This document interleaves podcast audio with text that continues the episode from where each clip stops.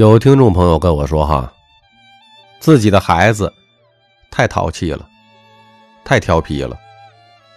我真的害怕以后他长大了没出息，可怎么办啊？我该怎么教育啊？”我告诉你哈，因为你太正常了，要反着教才有用。其实教育上也分为教育的弱者。和强者，我们先来聊聊教育弱者的思维。小时候，我爸妈对我的教育是：做个听话的孩子，乖孩子，要老老实实啊，要本分啊。他们教导我长大后找份稳定的工作。从来不允许我说大话、吹牛逼。从小他们就不准我碰钱，说小孩子碰什么钱？所以功夫不负有心人。长大之后，我果然没有让他们失望，我活成了他们期望的样子。我听话，也很乖。既老实又本分，工作很稳定，稳定到只能工作。我从来也不碰钱，因为穷的实在没有钱可碰。我们从小接受的就是贫穷教育、弱者教育，而且还排斥有钱人，认为他们黑心。对他们充满了敌意。我们相信穷人才是好人，穷人才有一颗善良的心。我们永远要让孩子的内心世界要出淤泥而不染。直到孩子进入社会之后，大多数人都适应不了这丛林的法则。我们发现社会和理解的世界是完全相反的，因为我们从小排斥有钱人啊，认为他们都是黑心的，都是奸商，都是电影电视中的反派的角色啊，所以我们不会赚钱，因为我们相信人性本善啊，所以我们在社会和职场上被各种的坏人算计。却又无可奈何，结果导致了我们对父母做不到孝敬，让他们成为了空巢老人，孤苦无依，并不是因为我们没有孝心啊，而是无能啊，而且对自己的孩子呢，又做不到责任和关爱，让他们变成了留守儿童，不是心狠呐。也是无能啊！我们再来看看教育强者的思维。如果我们不让孩子学习谋略，长大了之后只有一个结果，就是羊入虎口。如果我们让孩子过早的接触谋略，又怕他太早的接触到一些阴暗面而失去了童年的快乐。接下来呢，咖啡豆告诉这些家长们三个办法，可以让你很好的来把握这个尺度。第一，训练领导力。很多朋友参加过面试吧，或者招聘会什么的。大家记住哈，招聘的那张桌子的里面和外面。尽管只隔着一个桌子的距离，但是他们的思维是两个世界。什么思维啊？管理者和被管理者的思维，就是两条永远无法相交的平行线。一群人之所以能驾驭另一群人，是因为他知道了另一群人。不知道的秘密。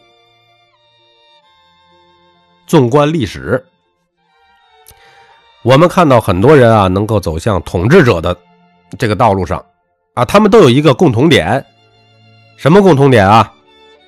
他们从小就是孩子王。刘邦起义之前，就是一帮人的大哥大呀，像什么樊哙呀、萧何呀、曹参呐、夏侯婴的，都是他小弟呀。啊，朱元璋从小也是孩子王，他天天带着什么汤和呀、周德兴啊一起玩啊，让他们给自己做事情，让他们听自己的话。孩子王每天都在想办法让其他的孩子听自己的话，每天呢也在想如何对付不听话的人。这些领导力都是在小时候训练出来的。为什么那么多读书好的人都在为没文化的人打工呢？因为读书好的人每天都在研究书本儿，那读书不好的人呢，每天都在研究人啊。你看那个学校里边，啊，这个学习成绩优秀的、读书好的人，天天都在想努力考个好成绩，长大找份好工作，是不是？那学校里边读书不好的人呢？哎呀，太无聊了，没事干，我也不想上课，每天不就白日做梦吗？梦什么呀？梦想有一天自己当上老板，对吧？让这个狠毒的教导主任给自己看大门，让哪个年轻漂亮的女老师当自己的秘书啊？每天就天天在这做梦，是不是？研究人啊！所以，很多这个家长朋友们，必须要让孩子当上孩子王。记住哈，必须想尽一切办法和手段，让他坐上这个位置。只要你想，你肯定有办法。做不了孩子王，就训练不了别人能跟着他混的这个能力。第二个，培养竞争意识。大家都知道蒙牛集团吧？就是养奶牛、做牛奶的那个。在蒙牛集团总部的会议室，挂了一幅画。这幅画上面呢，是一只狮子和一只羚羊。画面上有这么样一段文字：清晨。非洲草原上的羚羊从睡梦中醒来，他知道新的比赛就要开始。对手仍然是跑得最快的狮子。要想活命，就必须在比赛中获胜。另一方面，狮子的压力也不小。如果他跑不过最慢的羚羊，命运。都是一样。当太阳升起时，为了生存下去，最好还是快跑吧。这段文字什么意思呀？要让孩子从小就明白，所有的利益都不会从天上掉下来，都是通过竞争而得到的。我们的成功。都是建立在自己的强大和对手失败的基础之上的。如何培养孩子的竞争意识呢？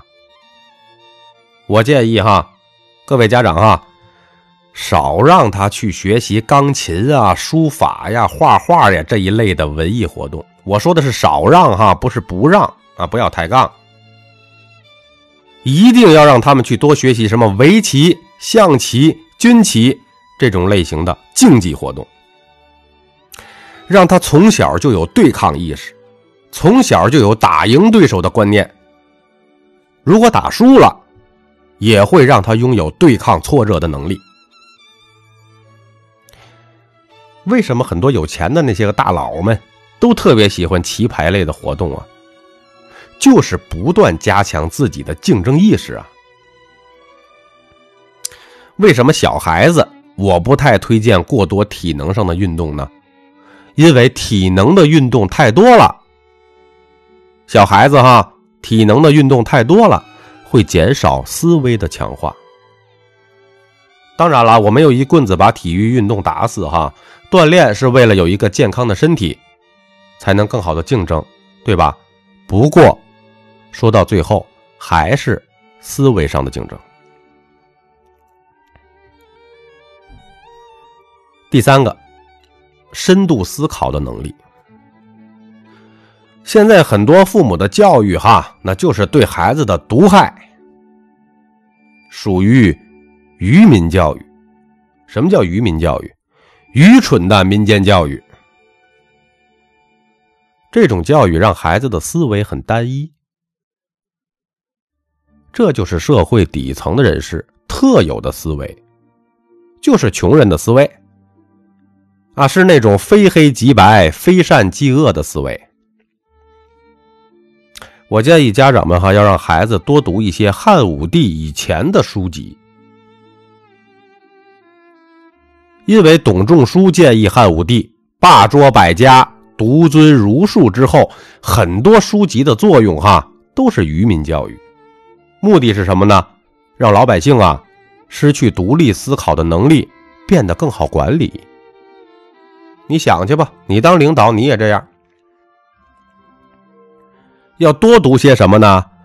《韩非子》《鬼谷子》《左传》《孙子兵法》《资治通鉴》这样类型的书。要引导孩子，任何一件事情的背后都有 N 种可能，而不是单一对错的价值观。任何思想都是达到目的的工具。没有好坏对错之分。我接触过一些啊满腹经纶的人，哎呀，这些人的思想啊，听上去很牛逼，好像这个世界就没有他不知道的。但你你你一看他口袋比谁都干净。这类人是什么呢？他不是使用知识，而是被知识使用了。我原来有个同事啊。收入也不高，特别喜欢省吃俭用买奢侈品。有一次，他买了一个一万多块钱的包，因为太贵了，所以呢用起来非常小心。他的包呢只能装一点点东西。有一次啊，我想让他帮我放一个水杯，他说会把他的包弄坏了。哎呀，就连坐个高铁都要像抱个小孩一样抱着这个包。我就跟他开个玩笑说：“我说你这是你用包啊，还是包在用你呀？”这个社会啊，这种愚蠢的人呢，一抓一大把。我弟弟没有钱，借钱贷款买了一台车。我问他：“你为什么买车啊？”他跟我说：“周围人都买了呀。”结果他老妈过得还苦哈哈的，自己也过得苦哈哈的。他一年孝敬车的钱，比花在他老妈和他自己身上的钱还要多。更可笑的是，哈，他的工作和生活根本用不上车，哪里是他在开车呀？明明就是车在开他呀！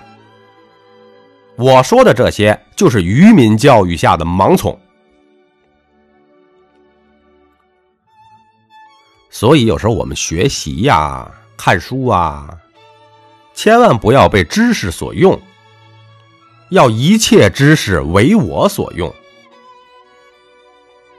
如何判断自己这些个知识运用的好不好呢？我告诉你们啊，唯一的衡量标准就是看看你的口袋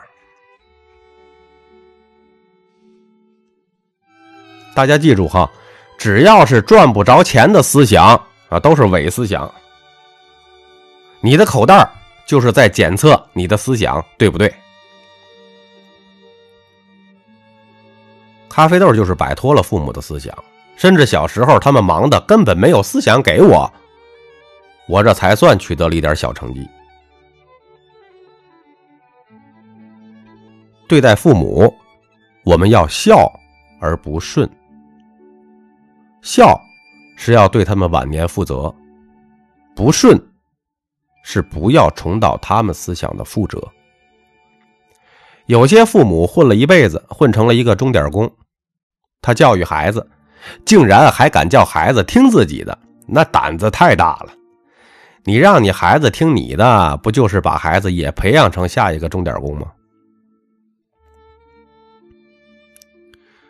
所以说啊，各位家长培养孩子，第一，训练他的领导力；第二，培养竞争意识；然后呢，再通过读一些诸子百家的书。来完善自己的谋略能力，这样的话就能够培养出他的生存能力，而且并不会让他觉得社会很黑暗。如果你不按照上面的方法来培养你的孩子，他们长大之后只能变成一只喜羊羊，在社会当中面对一群灰太狼，将没有丝毫的。抵抗之力。我是作者三百六十五天咖啡豆，如有收获，请您订阅和转发专辑，感谢您的收听。